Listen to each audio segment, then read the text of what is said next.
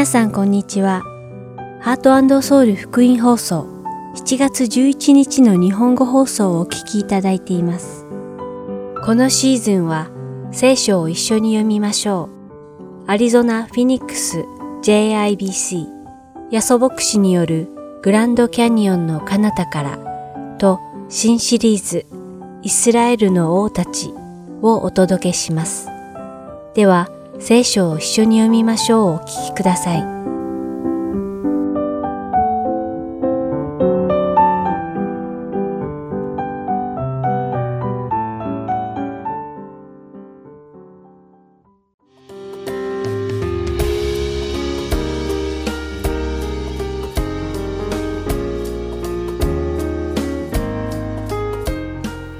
皆さんこんにちは。聖書を一緒に読みましょうのダイヤモンド優子です。以前、使徒の働き10章で、当時のユダヤ人たちは違法人を世俗的で汚れたものとして相手にしていなかったことをお話ししました。そして彼らは神様がこの世のすべての民族の中でアブラハムの子孫である自分たちユダヤ人だけをお選びになられ、神の民となされたと信じていました。これは事実です。なぜなら、新明記7章6節に、あなたはあなたの神、主の聖なる民だからである。あなたの神、主は地の表のすべての国々の民のうちからあなたを選んでご自分の宝の民とされた。と記されているからです。しかしユダヤ人たちは神様がなぜ自分たちを神の民としてお選びになられたのか、その理由をしっかりと理解できていなかったのです。出エジプト記19章6節によると、神様がユダヤ人を神の民にお選びになられた理由は、ユダヤ人が神様にとっての祭祀の国となり、聖なる民になるからだと記されています。では、祭祀の国となり、聖なる民になるということはどういうことなのでしょうか？アダムの時に人に罪が入って、人と神様は断絶されました。人は直接神様に許しを請うことはできませんでした。そこで神様は祭司を置きました。祭司とは人々を代表して神様のもとへ罪の許しをお願いする人のことです。そのため祭司はその他の人々よりさらに清いことが要求されます。ここでは神様はユダヤ人をすべての人の祭司であるべきだとおっしゃっているのです。祭司としてユダヤ人は聖なる民であることが求められているのです。他の人の罪のあがないのために神様の見舞いに立つ祭司が罪があっては神様の見舞いにどうやって立てましょうしかしユダヤ人たちはこの真実を理解することができなかったのです。このように自分たちの使命をきちんと理解できなかったユダヤ人たちは違法人たちを相手にしないことを神様の身旨だと勘違いしていたのです。神様の身旨はユダヤ人たちが違法人たちのように偶像礼拝をし自分たちの思い通りに生きていくのではなく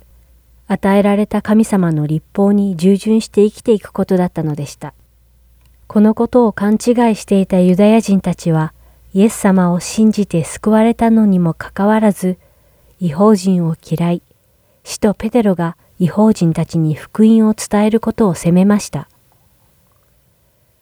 今日一緒にお読みする使徒の働き11章2節と3節には、そこでペテロがエルサレムに登った時、割礼を受けた者たちが彼を非難して、あなたは割礼のない人々のところに行って、彼らと一緒に食事をした、と言った、と記されています。ユダヤ人たちは違法人たちの家で福音を伝えたペテロを違法人と交わったと言って責め立てたのです。しかし、そんな人たちにペテロはコルネリオの家で起こった精霊の働きを説明しました。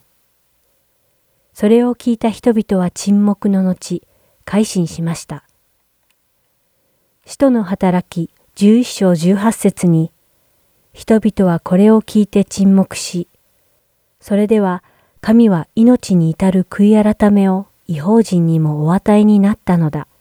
と言って神を褒めたたえた、と記されています。こうしてユダヤ人たちは神様が違法人たちの救いをもお望みになられていらっしゃることを悟ることになったのです。皆さんはどうですか？皆さんの周りにイエス様に出会う必要がある人々がいますか？もしかしてその人たちの暮らし方とか行動の取り方とかが気に入らなくて、その人たちにイエス様を伝えることを躊躇したり拒否したりした経験はないでしょうか？しかし、あなたも私も神様の身旨をしっかり理解していれば、福音を伝えるのを躊躇できないはずです。神様が私たちを救ってくださったのは、救われた私たちを通して、まだ救われていない人たちもイエス様のことを知るようになるためなのです。ではお祈りします。天の父なる神様、私たちは特別だから救われたのではなく、神様の恵みによって救われました。私たちがイエス様の福音を知らない人たちに伝えるために救われたことを教えてくださってありがとうございます。神様の身旨に従い、イエス様を一人でも多くの人たちに伝えながら生きていけるように、どうぞお導きください。イエス様の皆によってお祈りいたします。アーメン。それでは、使徒の働き11章1節から30節をお読みして、今日の聖書を一緒に読みましょう終わりたいと思います。さて、人たちやユダヤにいる兄弟たちは、違法人たちも神の御言葉を受け入れたということを耳にした。そこでペテロがエルサレムに登った時、割礼を受けた者たちは彼を非難して、あなたは割礼のない人々のところに行って彼らと一緒に食事をしたと言った。そこでペテロは口を開いて、事の次第を順序正しく説明していった。私がヨッパの町で祈っていると、うっとりと夢心地になり、幻を見ました。四隅を吊り下げられた大きな敷布のような入れ物が天から降りてきて、私のところに届いたのです。その中をよく見ると、地の四つ足の獣、野獣、這う者、空の鳥などが見えました。そして、ペテロ、さあ、ほふって食べなさい、という声を聞きました。しかし私は、主よ、それはできません。私がまだ一度も清くないものや汚れたものを食べたことがありません。と言いました。すると、もう一度天から声がして、神が清めたものを清くないと言ってはならないというお答えがありました。こんなことが三回あって後、全部のものがまた天へ引き上げられました。するとどうでしょう？ちょうどその時、カイザリアから私のところへ使わされた三人の人が、私たちのいた家の前に来ていました。そして御霊は私に、ためらわずにその人たちと一緒に行くように、と言われました。そこで、この六人の兄弟たちも私に同行して、私たちはその人の家に入っていきました。その人が私たちに告げたところによると、彼は見つかいを見ましたが、見つかいは彼の家の中に立って、ヨッパに使いをやって、ペテロと呼ばれるシモンを招きなさい。その人があなたとあなたの家にいるすべての人を救う言葉を話してくれます。と言ったというのです。そこで私が話し始めていると、精霊があの最初の時私たちにお下りになったと同じように、彼らの上にもお下りになったのです。私はその時、主が、ヨハネは水でバプテスマを授けたが、あなた方は精霊によってバプテスマを授けられると言われた御言葉を思い起こしました。こういうわけですから、私たちが主イエス・キリストを信じたとき、神が私たちにくださったのと同じ賜物を彼らにもお授けになったのなら、どうして私などが神のなさることを妨げることができましょう。人々はこれを聞いて沈黙し、それでは神は命に至る悔い改めを違法人にもお与えになったのだ、と言って神を褒めたたえた。さて、ステパノのことから起こった迫害によって散らされた人々は、フェニキア、キプロス、アンティオケまでも進んでいったが、ユダヤ人以外の者には誰にも御言葉を語らなかった。ところが、その中にキプロス人とクレネ人が幾人かいて、アンティオケに来てからは、ギリシア人にも語りかけ、主イエスのことを述べ伝えた。そして、主の御手が彼らと共にあったので、大勢の人が信じて主に立ち返った。この知らせがエルサレムにある教会に聞こえたので、彼らはバルナバをアンティオキに派遣した。彼はそこに到着したとき、神の恵みを見て喜び、皆が心を固く保って常に主にとどまっているようにと励ました。彼は立派な人物で、精霊と信仰に満ちている人であった。こうして大勢の人が主に導かれた。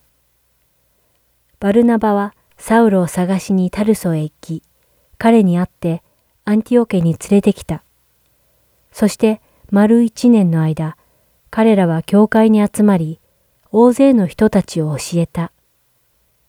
弟子たちはアンティオケで初めてキリスト者と呼ばれるようになった。その頃、預言者たちがエルサレムからアンティオケに下ってきた。その中の一人で、アガボという人が立って、世界中に大飢饉が起こると、御霊によって予言したが、果たしてそれがクラウデオの知性に起こった。そこで弟子たちは、それぞれの力に応じて、ユダヤに住んでいる兄弟たちに救援のものを送ることに決めた。彼らはそれを実行して、バルナバとサウロの手によって長老たちに送った。今日も聖書を一緒に読みましょうにお付き合いいただきありがとうございました。お相手はダイヤモンド優子でした。それではまた来週お会いしましょう。さようなら。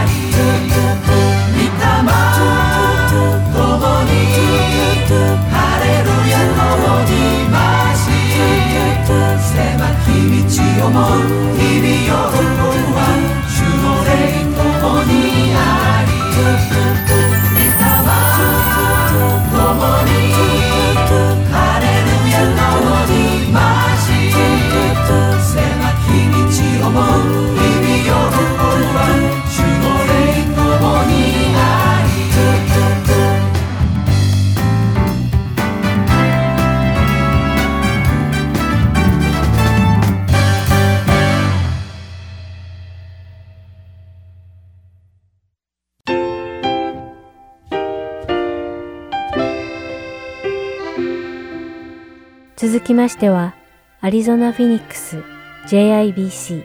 ヤソ牧師によるグランドキャニオンの彼方からお聞きください。今日のタイトルは、呼ばれるです。ヤソ先生のお話を通して皆様が恵みのひとときを送られることを願います。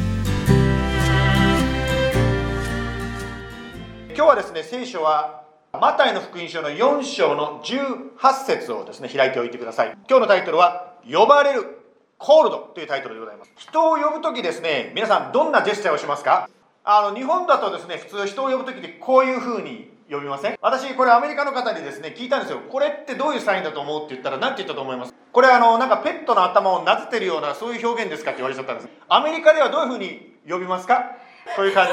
上向きですね。面白いですね。こういう風に呼んでも、まあ、こういう風に呼んでも意味は同じでございまして、呼ぶということでございます。今日はですね、イエス様が呼ばれたというところを今のマタイの福音書の4章の18節から共に学んでまいりたいと思います。では、4章の18節からお読みします。イエスがガリラヤ湖のほとりを歩いておられた時、2人の兄弟、ペテロと呼ばれるシモンとその兄弟アンデレをご覧になった。彼らは湖で網を打っていた。漁師だったからである。イエスは彼らに言われた。私についてきなさい。あなた方を人間を取る漁師にしてあげよう。彼らはすぐに網を置いて従った。ここでですね、イエス様はどういうふうに呼ばれましたか？私についてきなさいとイエス様おっしゃいましたね。このことからまずですね、2つのことをですね、覚えることができます。まず、私についてきなさいとおっしゃいましたから、私という存在、つまりイエス様という存在、人格についていくということであります。イエス様に対する考え方についていくのではありません。または、教会とか組織についていくのでもありません。イエス様そのものについていくんですね。これはあの実は簡単のようで難しいんです。というのは私を含めてですね、誰しも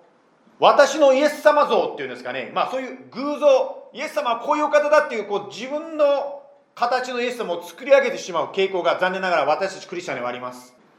自分の期待しているイエス様像と実際にイエス様がされることがずれてる場合、まあ、つまずいてしまったり、がっかりしてしまうわけですね。今ですね、私たちはこのコロナウイルスのことが終わった後の今準備をですね、し始めております。ですから、カメラもえらい後ろに行っちゃってですね、ここに人が入れるように今ですね、準備をしております。まあ、集まれるようにですね、そういうふうに、なんていうんですか、解禁されるならば、アメリカは、または特にこの教会は日本的になるかもしれません。なぜかと言いますとですね、日本人が挨拶するときはどのように挨拶しますか日本人はですね、こういうふうに距離を取って、よろしくお願いします。こういうふうにするわけですね。私がですね、初めてアメリカに来た時のことですけど、ホストマザーがですね、私をウェルカムしてくれたんです。アメリカ式で。ウェルカムと言ってですね、こうやってハグしてですね、あの、その時キスしたかどうか覚えてないとにかくハグしてくれたんですね。私は覚えてます。ハグされた時私どうしたと思います？ちょっと、ちょっと近すぎる、話してくださいってです、ね、プッシュバックしてたんです。まあ、そのようなことにこう慣れてなかったわけですね。まあしかしですね、だんだんこうしてアメリカ生活が長くなっていくと、これ私だけじゃなくて皆さんも変わるかもしれませんが、だんだんですね、このお辞儀ではですね、なんかこう、距離を感じるようになってしまう。例えば今日はですね、カメラがあんなに後ろに行ってしまったんでですね、なんか皆さんがえらい遠いような気がするんですよね。まあ、シワが目立たなくてですね、まあちょっと離れた方がいいのかもしれませんけど、まあ挨拶一つにおいても、私たちは皆伝統というものを持ってるわけですね。まあ昔から慣れてきたことを続けたいというのが私たち人間の性質ではないでしょうか。それはキリスト信仰でも同じことを言えるかもしれません。キリスト信仰というのはイエス様というお方つまり人格についていくわけですね。ですから心の拠り所になるのはイエス様ご自身であります。ですから自分のスタイルではなくてイエス様が今私をどのように導いてらっしゃるかそのようにイエス様の姿を求めていく必要があります。イエス様は今私をどのように導いておられるのか。例えば聖書の教えの中で敵を愛しなさいという教えがありますね。それはキリスト教以外でもですねそのような道徳を教えてらっしゃるグループもたくさんあると思いますがまあ敵を愛するというのは言葉で言うと綺麗ですけども実際にその敵に顔がくっついたらどうでしょうか。あなたの今そこにいるあの苦手な人を愛しなさいと言われたらどうでしょうか。また聖書の教えの中で恐れるな神を信頼しなさいということがありますね。しかし夜眠れない時に今自分が体験しているその恐れにどのように付き合ったらいいんでしょうか？私たちはイエス様の助けがなければ敵を愛することができないのです。イエス様との身近な関係がなければ恐れに打ち勝つことができません。ですからその時その時にイエス様があなたをどのように導いておられるのかイエス様というご人格イエス様についていきましょう。これが1番目ですね。イエス様という人格イエス様についていくという2番目にこの私についてきなさいということから学ぶことができます。2つ目のことがあります。つまりついていくということは私の前にイエス様がおられるということであります。イエス様が先に行かれてるということです。つまりイエス様が私についてきなさいという時はイエス様が私よりも先一歩先に行ってらっしゃるんですね。先がわからない時に何かを決めなきゃいけないということは本当に難しいです、まあ、先週もですねニュースを見てましたらこのアリゾナ州の州知事がですね外出自粛15日延長を決めましたね、まあ、非常に難しい決断だと思います。と言いますのは延長しても苦情が出ます。また延長しなくても苦情が出ます。ですから私たちはですね本当にこうしたリーダーの人たちのためにガバナのためにまたですね本当にリーダーたちまた大統領のために本当にこうして国をリードしている人たちのために私たちは祈っていく必要があります。というのは今後どうなるかはリーダーの方も私たちもわからないからです。そんな不安定な時にイエス様があなたの前を一歩前行かれているということは本当に助かるで教えではないでしょうか。この教会 JIBC にはイエス様から与えられたユニークな使命があります。それはご年配の方から子供さんまで家族が一つとなって日本語と英語でイエス様に仕えていくそんな使命があるんです。そのためにはさまざまな方々の働きが必要です。子供の働き中高生の働き留学生の働き男性の働き女性の働き賛美チームとかですねまた聖歌隊またご年配の方のケアとてもじゃないけどですね今私たちがいるこの人数だけではとても回せないような大きな使命が私たちに与えられています。教会のリーダーのイエス様であります。イエス様が導いてくださるならばイエス様が一歩先を行かれてるわけですね。ですからもし足りないならご一緒にそのイエス様に求めていきましょうその中でイエス様がさまざまな人たちを呼び起こしてくださいます今日ですね本当に素晴らしいですね賛美がなされましたけどもその背後で働いていらっしゃる方がいるわけですカメラの後ろではですねロサンゼルスで学校行ってたですね、私の娘がですね、一生懸命こうクリックしながらですね、サインを送ってくれてますよね。またですね、この音がですね、本当にこう、ハーモニーがきちっとできるようにですね、本当にマットさんがですね、いろいろこうして音のね、指導をしてくださってます。また、家内も私もですね、去年の今頃はここにいなかったわけです。しかし神様がこのようにロサンゼルスとかですね、あっちこっちからこうして集めてくださって、今神様の計画を実現するために導いておられるんです。まあ先週のですね、礼拝でですね、教会のこの経済が苦しかった時のお証しをさせていただきました足りない時にイエス様に祈り求めて満たされた証しを話しました教会はですねどのように経済的に成り立っているかと言いますと、まあ、一言で言うとこういうことでありますクリスチャンの一人一人が捧げる10分の1献金というものによって成り立ってるんですね。ですからコロナの今影響を受けてる現在論理的に考えれば教会のお金は足りなくなるはずです。それはもう論理的ですね。それなのに満たされたという証を先週させていただきました。いや満たされるどころじゃなくて今はもうですね本当に予算を超えて神様が祝福を与えてくださったんですね。つまり環境は本当に全然良くないのにイエス様が働いたらですね環境関係なく満たしてくださる。いやそれを超えることができるんですね。ですからもし人が足りないならどうしたらいいですか？祈りましょう。神様がいろんなところからいろんな人たちを呼び集めてくださるわけですね。今日一緒に画面で礼拝してる。もしかしたらあなたもイエス様に呼ばれてるかもしれません。自分で背負えなくなった時あなたの一歩先を行かれるイエス様に求めていくのです。まず私についていきなさいとイエス様の言葉から2つのことを学びましたね。イエス様という人格についていくということとイエス様が先に行かれるというこの2つのことを学びましたではイエス様のこの招きに対してそれを聞いた弟子たちはどのように答えたでしょうか？呼ばれた方の反応について2つのことを学びたいと思いますまず1番目反応の1番目は他の人を誘ったということです聖書はですね、ヨハネの福音書の1章の43節にこういう話が書いてあります。その翌日、イエスはガリラに行こうとされた。そしてピリポを見つけて、私に従ってきなさいと言われた。彼はナタナエルを見つけていった。私たちはモーセが立法の中に書き、預言者たちも書いている方に会いました。ナザレの人でヨセフの子、イエスです。ピリポはですね、イエス様に招かに答えた後ですね、自分の友達、ナタナエルにイエス様のことを紹介してるんですねまた別の弟子ですねルカの福音書の5章の27節から別の弟子の話を読みたいと思うんですけどイエスはこの後出て行って酒税所に座っているレビつまりマタイですけどマタイという酒税人に目を留めて私についてきなさいと言われた。するとレビは何もかも捨て立ち上がってイエスに従ったそこでレビは自分の家でイエスのために大振る舞いをした。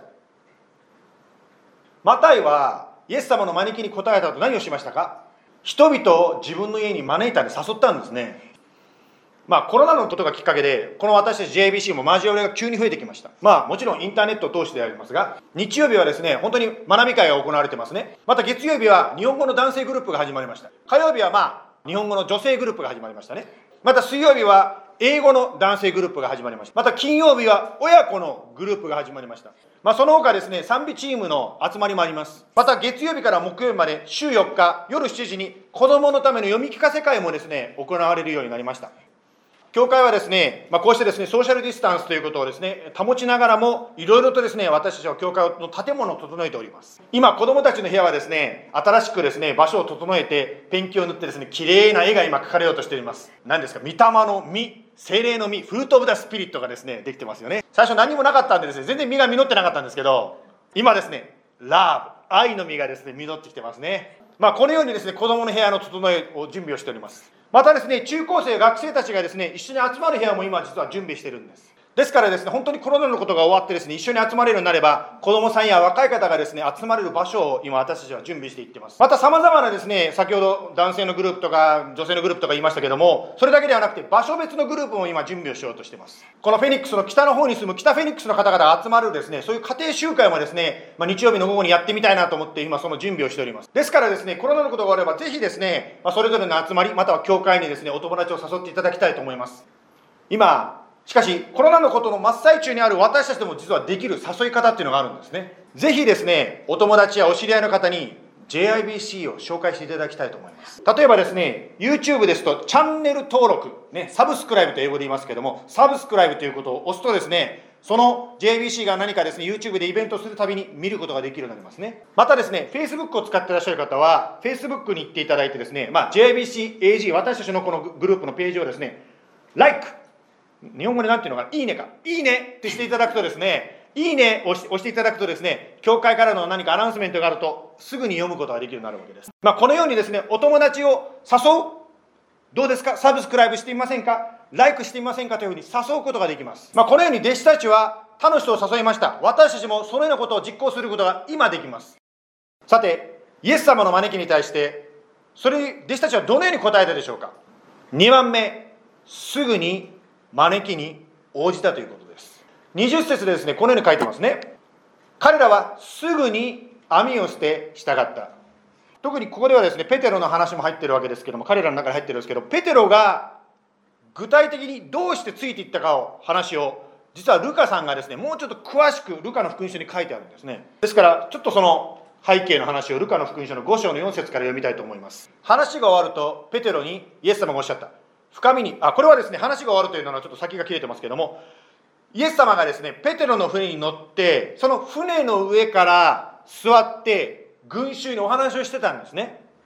話が終わるとペテロに深みにこぎ出して網を下ろして魚を取りなさいと言われた。するとペテロが答えていった。先生私たちは夜通し働きましたが何一つ取れませんでした。でもお言葉通り網を下ろしてみましょう。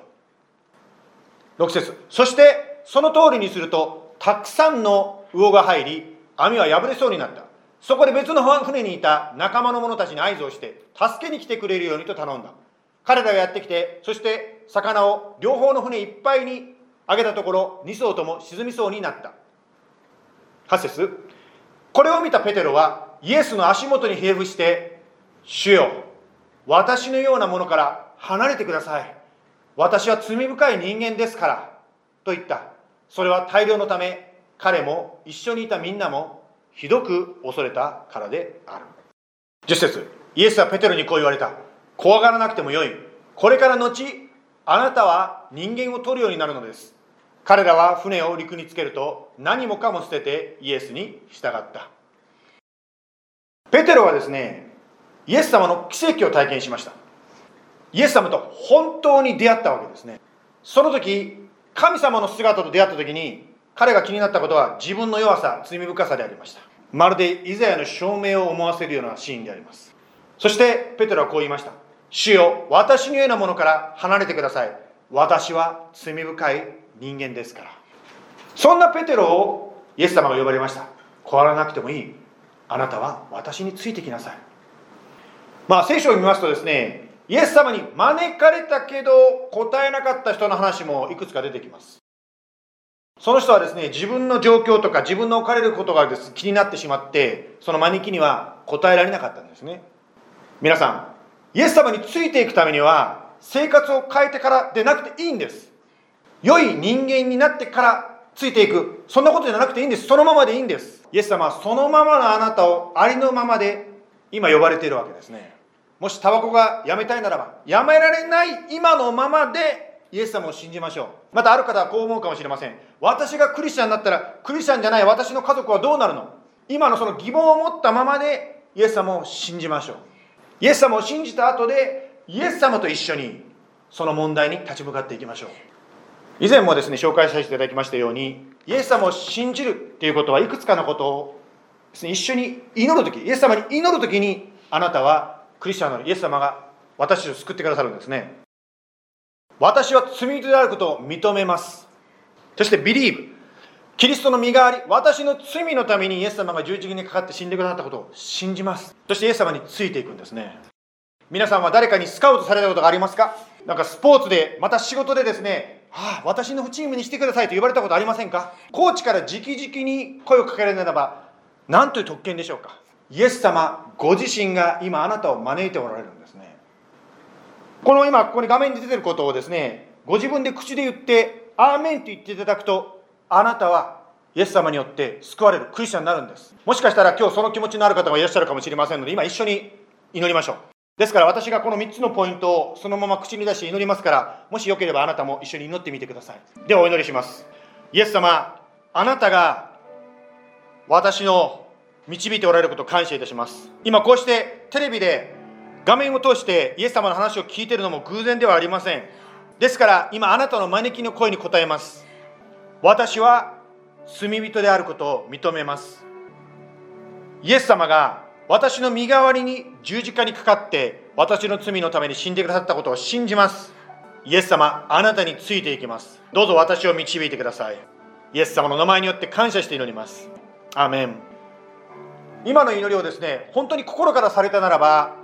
あなたはイエス様によって救われた。つまりどんなことがあってもあなたの人生はイエス様の手にあって守られています。過去に弟子たちを呼ばれた主は今もあなたを私を呼んでおられる。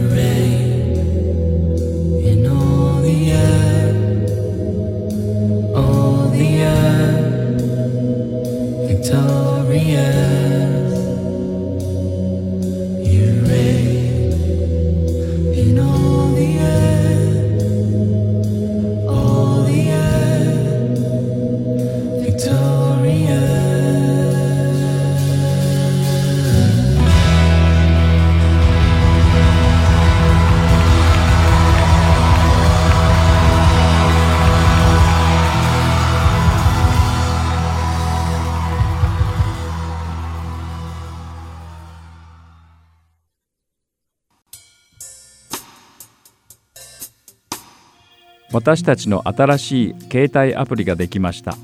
どうぞ Heart Soul Gospel Ministries のアプリを Play Store または App Store からダウンロードしてください。今週のプログラムや過去のプログラムを聞くことができます。Android 携帯や iPhone で Heart Soul またはアルファベットで HSGM と検索してください。ご質問がありましたら電話または E メールでご連絡ください。電話番号は602-866-8999 E メールアドレスは heartandsoul.org at gmail.com です。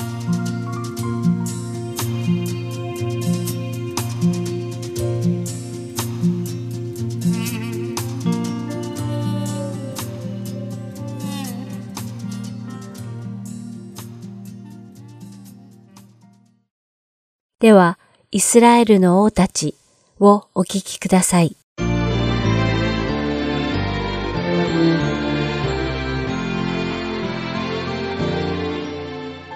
皆さんこんにちは。イスラエルの王たちの時間です。お相手は横山まさるです。今日も歴代のイスラエルの王たちの話を通して、サムエル記第1から歴代史第2までを学んでいきましょう。さて、先週はアブラハムがメソポタミアの大都市カルデアのウルに住んでいたことを学びました。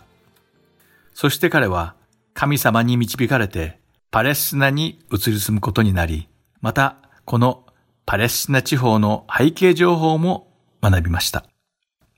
アブラハムの子孫から大きな国家を生み出すために、アブラハムの孫にあたるヤコブの家族は奴隷として売られたヤコブの息子ヨセフを通してエジプトに移住を余儀なくされます。ここまでが先週お話したことでした。今回はイスラエルの部族がエジプトを出てカナンの地に入るところから四式の時代までをまとめてお話しすることにしましょう。では、早速始めましょう。さて、先週もお話したように、ヤコブの家族がエジプトに来た時は、70人の直系の子孫たちがいました。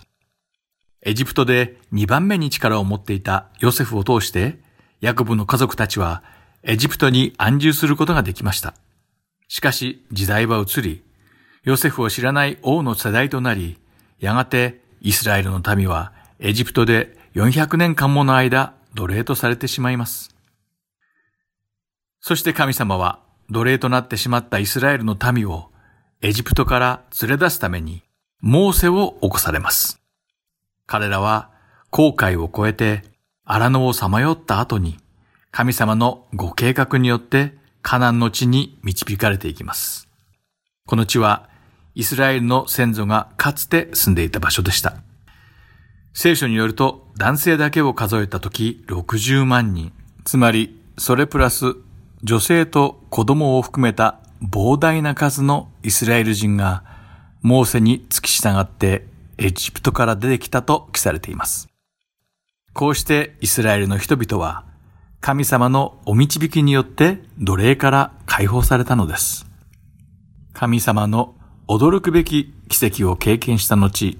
イスラエルの民はシナイ山に行き、神様と契約を結びます。その契約には神様の命令、つまり立法を守ること、そして神様がイスラエルの神となられるという内容が書かれていました。出エジプト記の第24章の7節から8節には、そして契約の書を取り、民に読んで聞かせた。すると彼らは言った。主の仰せられたことは皆行い、聞き従います。そこでモーセは、その血を取って、民に注ぎかけ、そして言った。見よ、これは、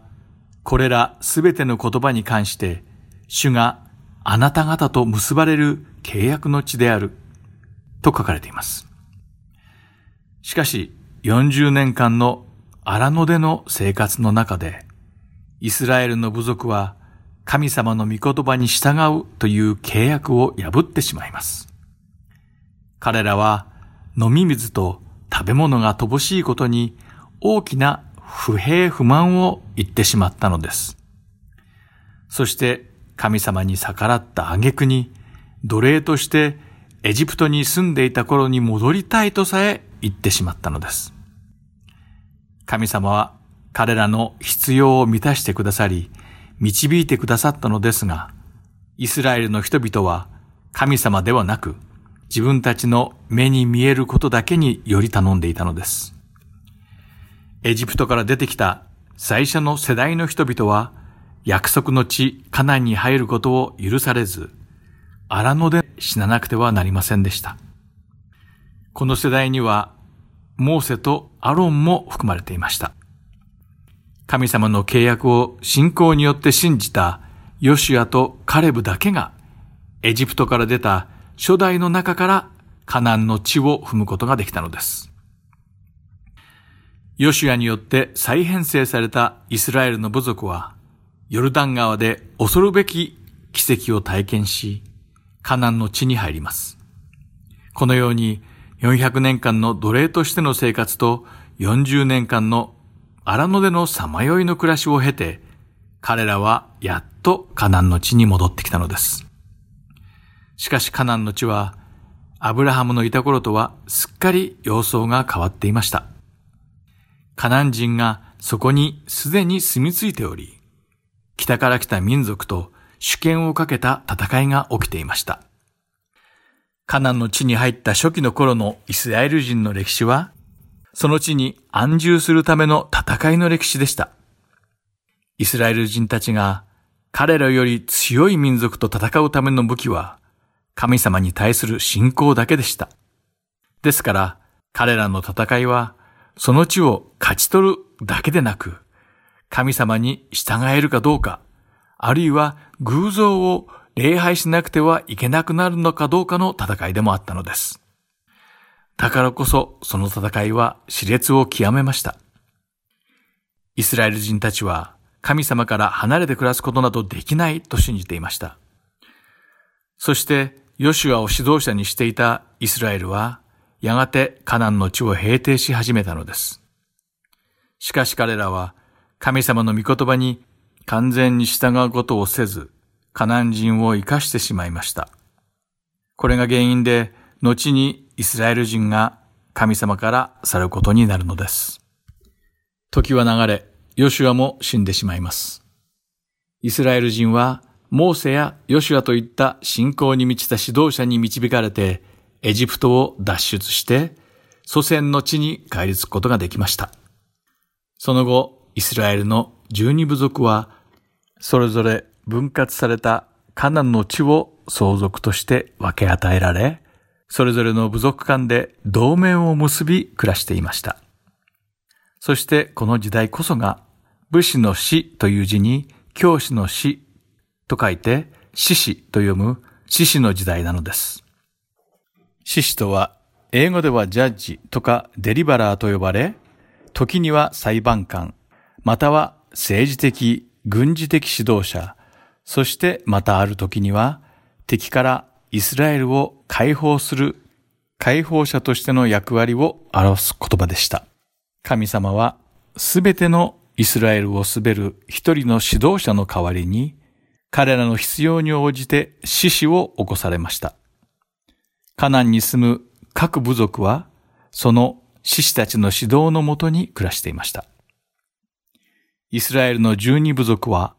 川や山をその領地の境としてそれぞれの相続の地に住んでいました。そして徐々に神様のことを忘れていってしまったのです。彼らは残っていたカナンの人々の生活スタイルや宗教に従い信じるようになっていったのです。神様の御言葉ではなく自分たちが正しいと思ったことに頼るようになってしまったのです。そして、イスラエルの民が神様を憤らせるたびに、神様は彼らを正しい道に立ち返らせるために罰を与えましたが、しばらくすると、またすぐに罪を犯してしまうという繰り返しでした。一方、イスラエルの国を囲んでいた列強の諸国は、それぞれに王を起こし、軍隊による力を備えていきました。エジプト、アッシリア、ペリシテ、そしてアモンなどの国々は、商業の中心となっていたイスラエルと大小様々な戦いを繰り返していました。このような周囲の列強諸国では、王様が治めているのを見て、イスラエルもそのような王様が必要だと信じるようになりました。そしてこの時神様は最後の獅子であるサムエルを起こし、王政の時代を始めようとなさっていたのです。サムエルはイスラエルをよく治めました。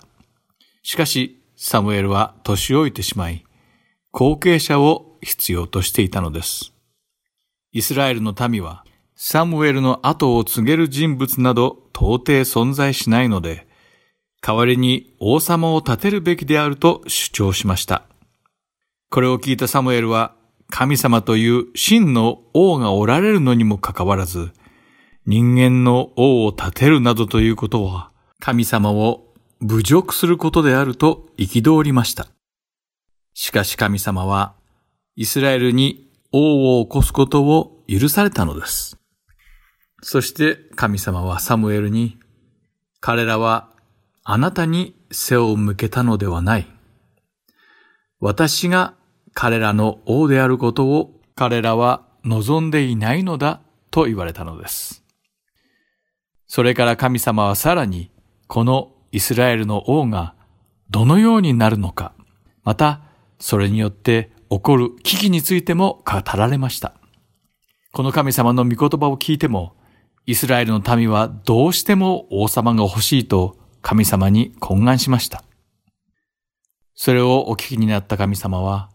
サムエルに王を起こすことを許されたのです。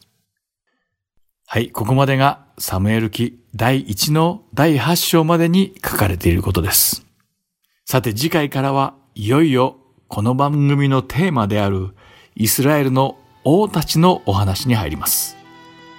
まず、初代王、サウルについてお話します。というわけで今回はここまでです。また来週、イスラエルの王たちでお会いしましょう。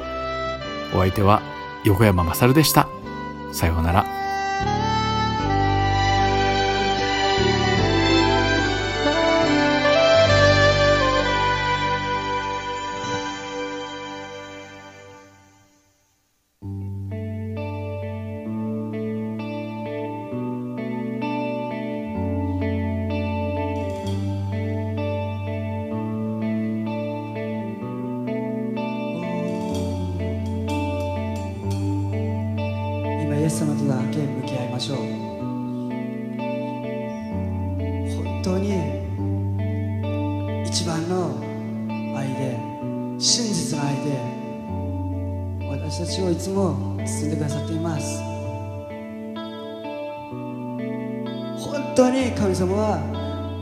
皆さんを愛してますよ素晴らしい愛で進んでくださいます。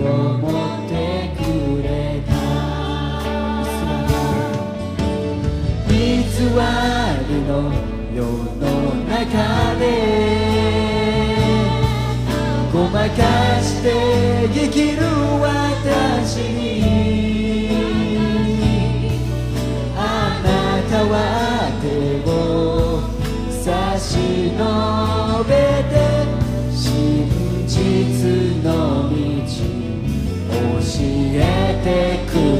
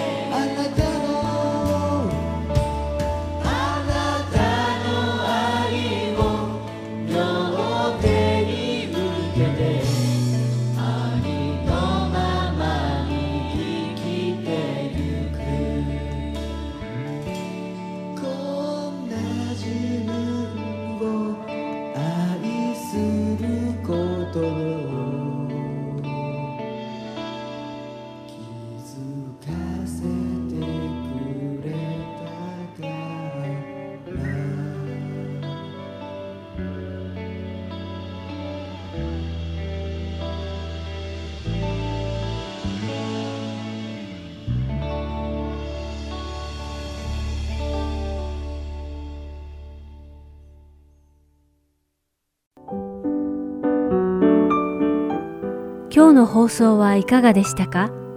最後までお付き合いくださりありがとうございました。